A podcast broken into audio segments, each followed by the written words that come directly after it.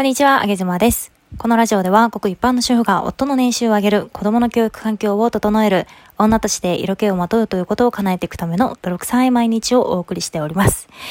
えー、先日、なんと、 Voicy のパパ丸山さん、皆さん大好きなパパ丸山さんとの、えー、コラボ収録をさせていただきました。えー、本当にパパさんありがとうございました。もうね、終始楽しかった。楽しくって、うん、初めはすごく緊張したんですけれども、もうさすがパパさんということでね、あの、あげ妻をね、緊張していたんですけれども、導いていただいて、無事に1時間ぐらいかな、収録を終えました。はい。えー、パパ丸山さんの Voicy の方でもあげ妻登場しておりますので、ぜひともお聞きいただければと思います。そして私の方のラジオでは、えー、明日の朝一にパパ丸山さんとの配信を流させていただきますので、ぜひとも皆さんお楽しみに聞いてみてください。えー、今日はね、えー、実はクラブハウスの、えー、クローズドの部屋を使って初めて収録を行ってみました。音声配信者の方も私のラジオを聞か聞いてくださっている方が多いと思いますので、何かお役に立てるかなと思って、超、ちょっと今日は、えー、その裏話でもしてみようかなと思っております。えまずですね、まあ、コラボをしたいきさつなんかもちょっとお話しできればななんて思うんですけれども、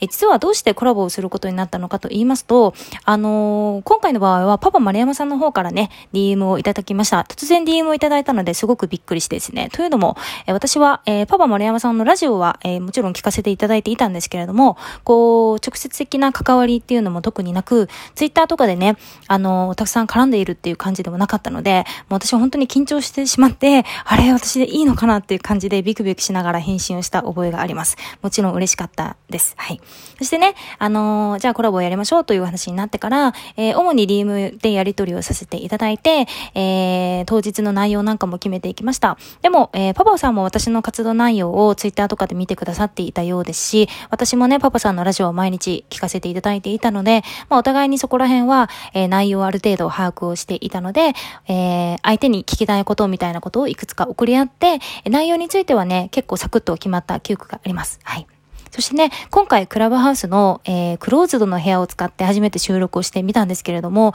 実はね、最初は、あの、 Discord の、えー、ラジオにて収録をしようというお話になっていたんですけれども、えー、なんかこう、時が経ってクラブハウスが盛り上がってきて、クラブハウスで収録ができるみたいな話を私もちらっと聞いた覚えがあったので、ちょっといろいろ調べてみたんですけれども、あの、クラブハウスの収録なぜいいかというと、実は、あの、 Zoom とかね、そういった何かツールを介してお話をして、それを収録すると、やっぱり、あの、二人で収録、会話をしていても、会話にね、ちょっと時差があるんですよ。多分0コンマ何秒だと思うんですけれども。だからそれが、うん、ちょっと聞きづらいなっていうことがあったりだとか、あとは、えー、私の声ははっきり聞こえるんだけれども、え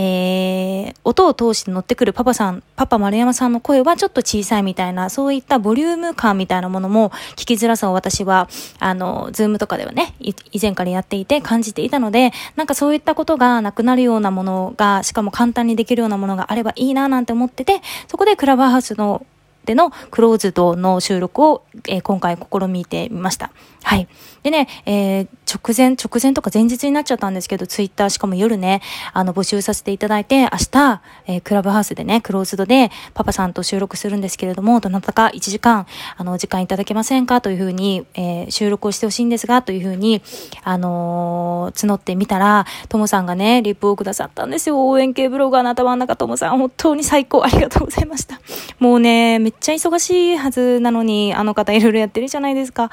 すんごい忙しいはずなのに、もう本当にありがとうございました。もうパパさんとね、大喜びしておりましたよ。本当にありがとうございました。で、今回なぜね、あの、第三者というか、私とパパさんとお話をする、その音源を別の方に取っていただきたかったと、かと言いますと、クラブハウスっていうのは、えー、私が例えば、えー、スマホでね、えー、iPhone でお話をしていて、それをボイスメモで撮ることもできるっちゃできるみたいなんですけれども、どうやらそれをしてしまうと、あの、赤番というか、あの、警告が入ったりするらしいんですよね。なので、あまりそれはよろしくないという解釈を持ってまして、えー、なので私と、えー、パパさんがお話をしているのを、別の方が、えー、クラブハウスを別の iPhone で流し、でその iPhone からな流れてくる音を、えー、ボイスメモで撮るというやり方で、今回トムさんにはやっていただきました。なので iPhone トムさんはね、2台お持ちだったので、今回そのような形でできたんですけれども、あの、iPhone がやっぱり数がないとできないのかななんていうのは、ちょっと今考えどころですね。えー、もっと気軽にできる方法を探っていきたいななんて思いますので、もし何かご存知の方がいれば、ぜひ、ぜひ、ぜひとも、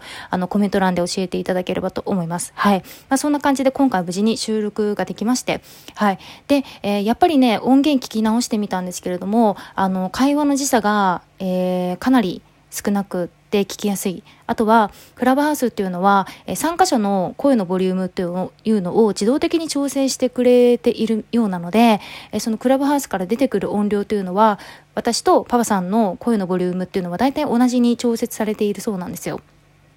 だから、えー、トムさんがね、そこで音源を、えー、録音していてくれていたのを聞いたときに、あまりね、そのボリューム感のズレっていうのもなくて、非常に聞きやすかったなというふうに思います。で私の方ではホワイトノイズだけ除去をして、えー、今回流そうかなと思っているんですけれども、まあ、全然このやり方だったら、え手軽だし、まあ、iPhone だけ必要ですけれども、まあ、それだけね、ある方は、え複数配信者とかすごくいいなというふうに思いましたので、今日シェアをさせていただきました。あの、今回本当にご協力いただいたトムさん、本当にありがとうございました。多分トムさんがいなかったら、あの、このような収録はできなかったので、本当にありがとうございます。それからパパ、丸山さんもね、あの、本当に緊張していたんですけれども、あの、笑わせていただいたりだとか、えー、私がね、噛んで、あの、奇妙な言葉を発して、その奇妙な言葉をいじっていただいたりだとか、もう本当にもうこれぞ Voicy だなと思ってですね、あの、圧倒的ボイシーキャスターということで、もう力の差をまじまじと見せつけられたような感覚です。悔しいというよりも、もう本当にさすが。